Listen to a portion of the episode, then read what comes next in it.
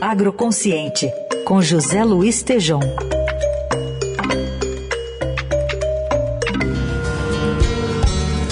Meu amor por você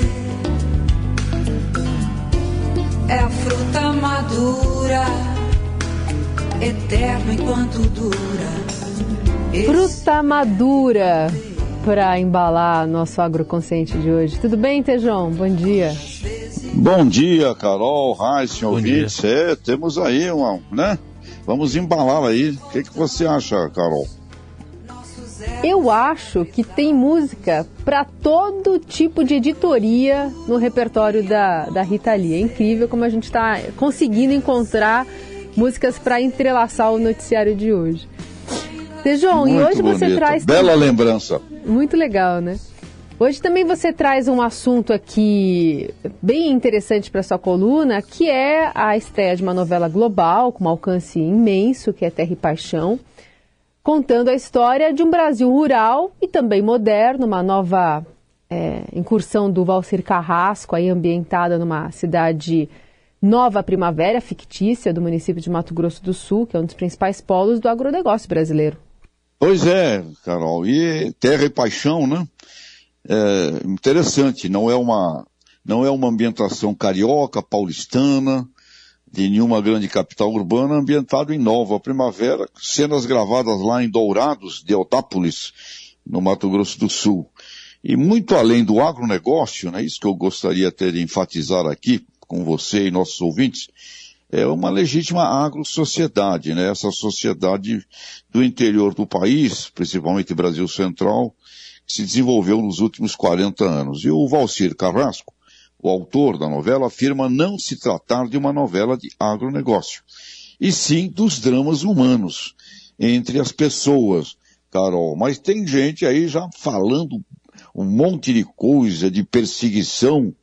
É, então, é necessário aí uma interpretação correta, que afinal de contas estamos falando ali de uma novela, de uma arte dramática, né? Então, arte dramática colocando paixões humanas na questão e como o Valcir Carrasco tem, eh, tem colocado. E tem uma coisa interessante, eh, Carol Reis ouvintes, né, nessa novela, eu diria uma coisa muito positiva, que eu já, já observei lendo todo, todo o design ali dos personagens do enredo, a heroína da novela, Aline, né, que é a atriz Bárbara Reis, ela irá se tornar uma grande produtora rural e a partir de uma cooperativa da região, chamada na novela Coop Ativa, que é gerenciada pela personagem Lucinda, atriz Débora Falabella. E sem dúvida nós vamos ver ali uma paisagem de grãos, máquinas agrícolas, reserva florestal, aldeia indígena, eh, drones, eh, digitalização, vamos ver tudo isso dentro dessa agrosociedade urbana nessa cidade fictícia Nova Primavera. E ali, eh, Carol, olha, quando a gente vai para o interiorzão, eu estou saindo daqui a pouco, pegar um avião, vou para Não Me Toque, no Rio Grande do Sul, ali você vê exatamente boutiques, comércio, serviço, revenda de automóvel, academia, bares, restaurantes, ou seja, é uma ambientação numa sociedade originada uh, do agro e que uh, vai trazer muitas paixões ali nas, uh, nos conflitos humanos. Agora, considero como importante, quero parabenizar a iniciativa do autor, espero que continue na trama, colocando ali a promoção do cooperativismo, viu, Carol e Heisen?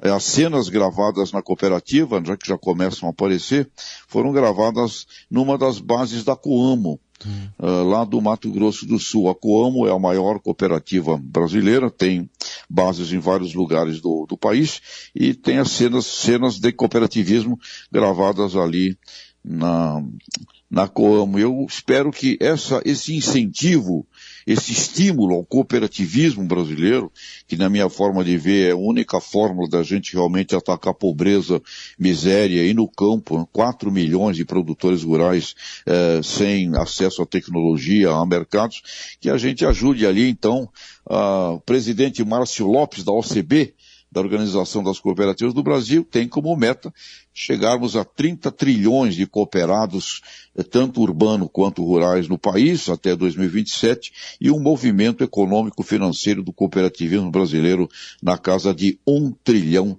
de reais. Então, lado positivo da novela promoveu o cooperativismo, viu, Carol e Heisen? Boa. Muito bem, José Luiz Tejão conosco às segundas, quartas e sextas aqui no Jornal Dourado. Obrigada, viu, Tejão? Até sexta. Grande abraço, até. Meu bem.